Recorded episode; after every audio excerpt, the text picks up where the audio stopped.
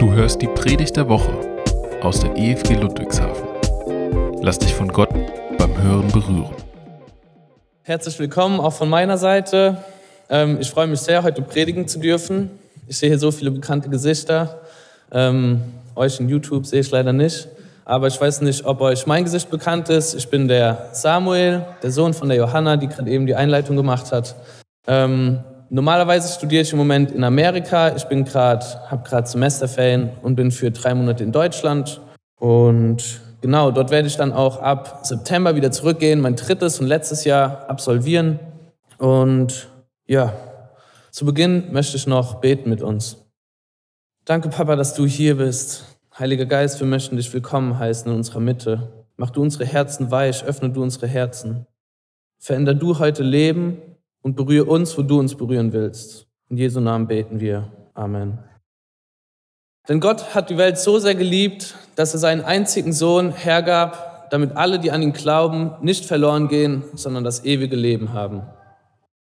Jesus Christus, die Liebe Gottes, sichtbar geworden in der Gestalt eines Menschen. Jesus abzulehnen bedeutet, Gottes Liebe abzulehnen. Stell dir vor, du bist Jude im ersten Jahrhundert und du bist nicht irgendein Jude, sondern. Was so laut? Ist gut? Ja. ähm, stell dir vor, du bist Pharisäer, ähm, nicht irgendein Jude. Und du bist kein gewöhnlicher Pharisäer, sondern du bist Teil des Sanhedrin. Der Sanhedrin war, eine, war ein Zusammenschluss von Pharisäern, der bestand aus 71 Pharisäern, die in Israel als Richter und als Lehrer eingesetzt worden sind. Die meiste Zeit deines Lebens hast du damit verbracht, die Tora auswendig zu lernen, die Gesetze von Mose auswendig zu lernen, über die Propheten zu lernen. Genau, die Tora, das sind die ersten fünf Bücher Mose und haben quasi den Juden damals als Bibel gedient, könnte man so sagen. Du genießt ein sehr hohes Ansehen beim Volk und wenn irgendjemand Fragen hat bezüglich des Gesetzes oder den Büchern der Propheten, dann sind sie zu dir gekommen und haben dich gefragt, weil du, du wurdest auch Lehrer Israels genannt. Du warst einer der Höchsten in Israel. Während eines Passafestes erreichte ich auf einmal die Nachricht von einem Mann, ein Ungelernter, der Sohn eines Zimmermanns, der anfängt zu lehren über die Tora, über Gott. Und obwohl er unstudiert ist, sind seine Lehren so voller Autorität und voller Power, könnte man sagen. Es scheint so, als würde der Mann Gott persönlich kennen. Der Mann redet nicht nur in Autorität, sondern er wirkt auch in Autorität. Er wirkt Wunder. Blinde können sehen, Lahme können gehen, Stumme können auf einmal wieder reden. Aber das ist nicht alles. Der Mann sagt sogar, er sei der Messias. Er sei der Verheißene, der nach Israel kommt, um das Volk zu befreien, auf den Israel jetzt schon so lange wartet. Und deine Kollegen fangen an, über ihn zu reden. Viele denken, dass er ein Gotteslästerer ist oder dass er sogar besessen ist, dass er die Wunder mit Hilfe von einem Dämon macht und mit dem Teufel in einen Bund gegangen ist. Aber nichtsdestotrotz, tief in dir drin zieht sich zu diesem Mann hin. Du willst diesen Mann besser kennenlernen. Du willst wissen, woher dieser Mann seine Autorität nimmt. Du möchtest einfach mehr über ihn erfahren. Also machst du ein Treffen aus mit, seinem, mit einem seiner Jünger. Wahrscheinlich triffst du dich und verabredest dich, heimlich, still und leise, nachts dich mit ihm zusammenzusetzen und über seine Lehre zu reden, über Gottes Königreich zu reden. Ihr trefft euch also eines Nachts, wird wahrscheinlich noch warm gewesen sein, ihr trinkt einen Wein zusammen. Und das Erste, was dieser Mann dir sagt, ist, dass du von neuem geboren werden musst, um ins Königreich zu kommen, um in Gottes Königreich zu kommen. Und hier an der Stelle wirst du den ersten Anstoß nehmen. Du wirst dir denken, du wirst vielleicht sogar beleidigt sein und dir denken, was will der Mann von mir? Ich bin Pharisäer, ich bin als Jude geboren. Die Juden damals, besonders auch die Pharisäer, haben gedacht, sie wären das einzige Überbleibsel von echtem Judentum. Und dadurch, dass sie als Jude geboren sind, haben sie quasi das Geburtsrecht, in das Königreich Gottes zu kommen. Und jetzt kommt dieser Mann und sagt dir, du musst von neuem geboren werden, um ins Königreich zu kommen. Daraufhin fragst du Jesus, der Mann ist Jesus, wenn ihr es noch nicht herausgefunden habt, ähm, fragst du Jesus, wie du in deinem Alter nochmal neu geboren werden willst. Und dort möchte ich kurz ein Missverständnis auf den Weg räumen, weil wir wahrscheinlich schon alle viele Predigten über, über diese Passage gehört haben, wo Nikodemus fragt, wie kann ich von neuem, wie kann ich nochmal neu geboren werden? Ähm, aber das ist nicht Nikodemus Frage. Denn damals bei den Bei der rabbinischen Lehre gab es sechs verschiedene Weisen, wie Leute wiedergeboren werden konnten. Zwei konnte Nikodemus, bei zwei Arten konnte Nikodemus nicht mehr neu geboren werden. Die erste war, dass er als Heide zum Judentum konvertiert. Das wurde als Wiedergeburt gezählt. Und das zweite war, dass ein Mann zum König gekrönt wurde. Das wurde auch als Wiedergeburt gezählt. Aber damals, wir wissen es aus der Bibel, haben die Römer regiert und es konnte kein König aus eingesetzt werden und Nikodemus hat auch nicht von der Linie von David gestammt. Vier von den sechs Weisen konnten es aber sein, wie Nikodemus wiedergeboren wurde. Die erste Weise war die Bar Mitzwa und die hatte Nikodemus schon hinter sich. Er war 13 Jahre alt und wurde als vollständiges Mitglied, als vollständiger Mann in die Gesellschaft aufgenommen. Er war ab diesem Alter für seine Sünden verantwortlich. Die zweite Wiedergeburt war die Heirat. In dem Text steht zwar nicht drin, dass Nikodemus eine Frau hatte, aber wir wissen, dadurch, dass Jesus ihn mit Lehre anspricht, dass er eben Teil dieses Sanhedrin war und eine Grundvoraussetzung, in diesem Sanhedrin zu sein, war die Heirat, dass man eine Frau hat und verheiratet ist. Die dritte Weise war, als Rabbi eingesetzt zu werden. Und dadurch, dass Nikodemus wieder im Sanhedrin war, wissen wir, ja, Nikodemus war ein Rabbi und wurde auch dadurch wieder neu geboren. Und die vierte Art und Weise war, dass er Leiter einer Rabbinerschule war. Und Nikodemus war dies, weil Jesus redet ihn an mit, du bist Lehrer Israels, was aussagt, dass er einer der Höchsten ist und eine eigene Rabbinerschule, eine eigene Rabbinerschule besitzt. Aber zurück zu dem Gespräch. Auf die Frage, wie du von neuem geboren wirst, antwortete Jesus, du musst durch den Geist und durch Wasser neu geboren werden. Aber außerdem sagt er dir, dass du das nicht verstehen wirst. Er hat auch himmlisches Wissen, aber das wirst du nicht verstehen, weil du ja nicht mal das verstehst, weil du ja nicht mal das Irdische verstehst, wovon er dir erzählt. Du verstehst nicht mal die, die Metaphern. Also wenn ihr jetzt noch nicht Anstoß genommen habt an diesem ganzen Gespräch, an den Sachen, was Jesus euch sagt, dann, dann weiß ich auch nicht. Jesus hat da Nikodemus richtig herausgefordert. Und Nikodemus hat sich an diesem Punkt wahrscheinlich sogar beleidigt gefühlt. Er war der Gelehrte Israels, er war der Lehrer Israels und da kommt ein Ungelehrter zu ihm und erzählt ihm Sachen, von denen er nichts versteht. Und ich würde gern genauer darauf eingehen, wie Nikodemus mit, diesem, mit dieser Anstößigkeit umgegangen ist, wie Nikodemus mit dieser Herausforderung umgegangen ist.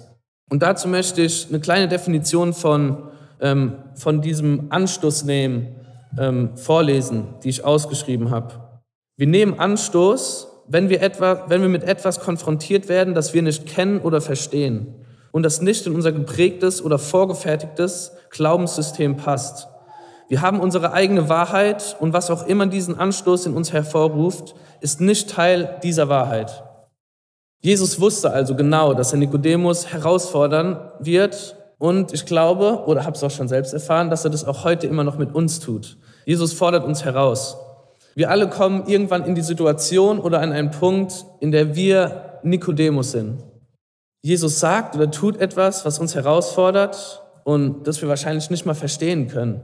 Als Jesus mir am Anfang gesagt hat von meinem Glaubensleben, geh nach, geh nach Amerika, geh auf die Bibelschule, habe ich gedacht, das ist, das ist schon ein mutiger Schritt. Ich habe es dann gemacht und als ich dort in Amerika war, da in meinem ersten Jahr, habe ich viele Sachen erlebt und gesehen, die sehr anstößig für mich waren, sehr herausfordernd, wo ich gedacht habe, ich spinne doch, was hat, was hat das noch mit Glauben zu tun? Und ich glaube, genau dann sind wir in der Position zu entscheiden, wie wir mit solchen Situationen umgehen. Gehen wir erstens, gehen wir aus der Situation heraus und lernen etwas und wachsen oder bleiben wir bei unserer Sicht? Wir bleiben beleidigt, wir bleiben anstößig und unsere Wahrheit wir bleiben bei unserer Wahrheit. Wir bleiben quasi dort stehen, wo wir gerade sind und können uns nicht weiterentwickeln. An so einem Punkt war ich auch jetzt im zweiten Jahr in der Bibelschule. Wir hatten, es ging vieles um Leiterschaft, um Stepping, heraustreten und ähm, selbst zu leiten. Und viele Leute haben geleitet, vorne von der Bühne und ich habe zugeguckt, wie sie geleitet haben, aber ich konnte das für mich nicht annehmen. Und so habe ich mein Herz dem gegenüber verschlossen. Aber gleichzeitig habe ich mein Herz auch dem gegenüber verschlossen mit der Zeit, weil ich nicht vorsichtig war, was auch gut war. Und irgendwann konnte ich nicht mehr viel annehmen. Und Anfang diesen Jahres war ich in Texas auf einem Missionseinsatz und dort hat mich Gott darauf hingewiesen und hat gemeint, willst du, willst du dein Herz wieder aufmachen? Willst du dein Herz wieder auch für das Gute aufmachen? Und da habe ich gesagt, ja, das will ich. Und dann wurde es wieder freigebrochen. Und ich glaube, die Gefahr ist, wenn wir bei unserer Sicht bleiben, dass wir uns den, dass wir uns auch den guten Sachen verschließen und irgendwann gar nichts mehr annehmen können. Was sehr wichtig ist, ist, glaube ich, dass wir wachsen und daraus aus so Situationen lernen zu können, ist, dass wir belehrbar sind, dass wir belehrbar bleiben und belehrbar werden. Es ist meiner Meinung nach ganz wichtig, dass wir uns mit Leuten umgeben, die anderer Meinung sind als wir, die Sachen anders sehen als wir, trotzdem dasselbe Wertesystem haben, aber Sachen anders sehen als wir. Wenn wir immer nur das hören, was wir hören wollen, werden wir nie wachsen. Dann werden wir immer dort stehen bleiben, wo wir sind. Und das Zweite ist, ist, was ich erfahren habe, glaub nicht alles. Da muss man auch wieder vorsichtig sein, dass man nicht von der anderen Seite vom Pferd fällt, dass man gar nichts mehr annimmt, so wie es mir passiert ist. Aber glaube nicht alles, filter alles, was du hörst oder erlebst, durch die Wahrheit. Und die Wahrheit ist Jesus. Die Wahrheit ist der Heilige Geist und die Wahrheit ist, der, ist die Bibel. Die Bibel ist eines der mächtigsten und wichtigsten Tools, Werkzeuge für uns als Christen, um Sachen zu überprüfen, um Sachen nachzufragen, um Sachen zu vergleichen, um zu wachsen. Nimm Jesus mit dir in deinen Prozess und lade ihn ein, arbeite mit ihm zusammen und er wird dir helfen. Genau dasselbe sehen wir bei Nikodemus. Nikodemus bleibt sitzen. Nikodemus will mehr wissen von dem, was Jesus zu erzählen hat. Und Nikodemus kennt nur das Gesetz. Er weiß nur, wie Rettung durch das Gesetz funktioniert. Aber Jesus gibt ihm trotzdem das Beispiel von der Bronzeschlange, die Mose an den, an den Stab oben drauf dranhängt, um ihm zu zeigen, was Rettung, wie Rettung durch Glaube aussehen kann. Frage Jesus persönlich und er wird dir eine Antwort geben. Er wird dir das Schwert der Wahrheit geben, um durch die Mauer des Anstoßes zu brechen. Nochmal im ersten Jahr, da habe ich nochmal ein kleines Zeugnis, wo wir, da hat der Vater des Hauses, der Bill Johnson, hat gepredigt und er war ein bisschen früher fertig und dann hatten wir am Ende noch ein bisschen Zeit und da hat er gesagt, wie wäre es, wenn wir jetzt alle in Zungen beten? Und ich wusste nicht wirklich viel von Zungengebet und für mich waren das damals nie irgendwelche erfundenen Wörter. Ähm, Klar, in der Bibel liest man ab und zu mal was darüber. Ich konnte selbst nicht in Zungen beten, also war das für mich komisch. Und alle fangen an, in Zungen zu beten. Es wurde unglaublich laut und ich habe gedacht, ich muss ja eigentlich raus. Ähm, und dann habe ich aber gedacht, warte mal. Ich frage Gott, dass er mir seine Perspektive gibt. Und dann habe ich gesagt, Gott, gib mir deine Perspektive. Und es war wie, als wäre ich an, an die Decke von, von, diesem, von diesem Unterrichtssaal gehoben worden, geworden und habe gehört, was, was bei Gott ankam. Und es war einfach ein wunderschönes Loblied, ein wunderschöner Lobgesang. Ich habe quasi nicht das gehört, was wir als Menschen hören, sondern was bei Gott angekommen ist. Und es war einfach, wir haben Gott die Ehre gegeben oder die um mir herum haben Gott die Ehre gegeben. Und da habe ich mich auch dann dafür entschuldigt bei Gott, ähm, dass ich das so falsch gesehen habe die ganze Zeit. Aber zurück zu Nikodemus. Was können wir noch von Nikodemus lernen?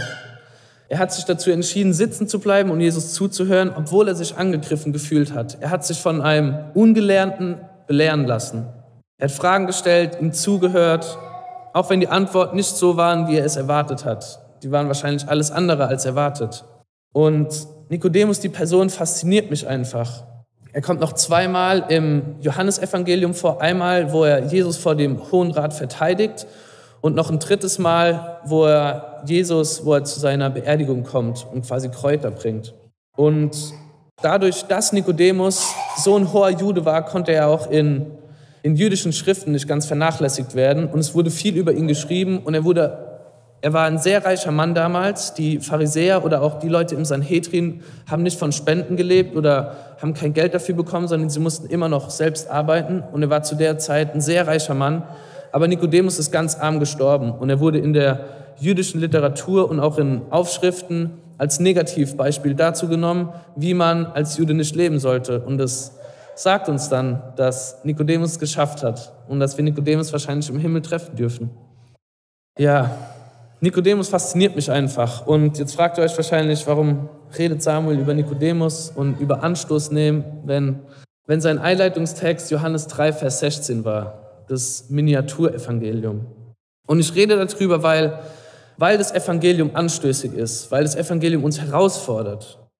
Das Evangelium oder auch Gottes Opfer konfrontiert uns mit der Realität, dass wir nichts tun können, dass wir uns nichts erarbeiten können und dass wir nichts machen können, um gerettet zu werden. Wir können uns unsere Rettung nicht erarbeiten.